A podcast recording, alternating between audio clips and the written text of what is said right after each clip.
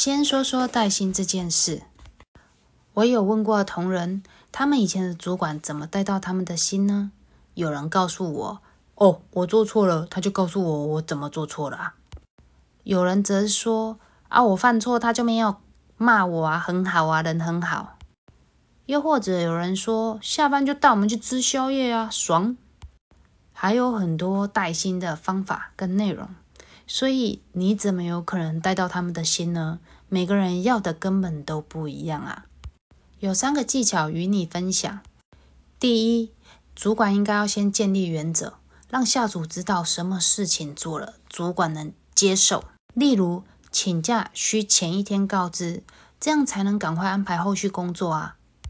但你没有在前一天告知，主管就会生气。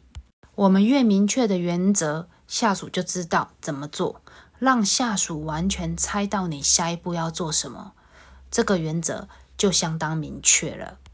第二，下属犯了错，不要带有情绪字眼指责他。例如，这么简单的问题，你有没有带脑来上班呐？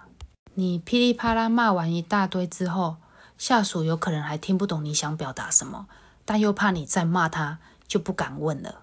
这样状况更糟糕，所以应该要调整好自己愤怒的情绪，再去找下属谈话。例如，刚刚报告的数据出来了，非常严重的错误，为什么会犯这个错误呢？下次该怎么避免呢？什么时候可以修正好呢？记得，下属第一次犯错的时候，要平和的跟他说明即可。第三，下属做的报告。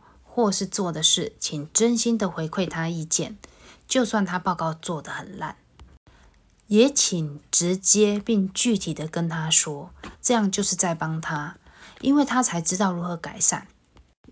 例如敷衍他，就会说：“呃，还不错啊，你的报告。”若是真实的回馈他，嗯。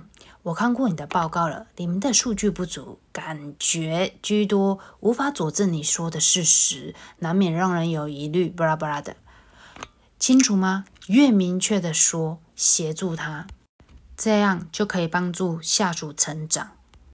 我不追求带人带心，我的信念是只在乎你离开后去其他地方是有竞争力的，所以我会往这个方向去培训下属。当然，培训绝对是辛苦的，熬不住的人就离职啦。可能会怨你，但没有关系。我的信念是，我有做到，我对得起我自己。带到心呢，那只是一个附加价值。有了解了吗？带心并不是主角，是你的信念下的附加价值，不需要特意去追求的。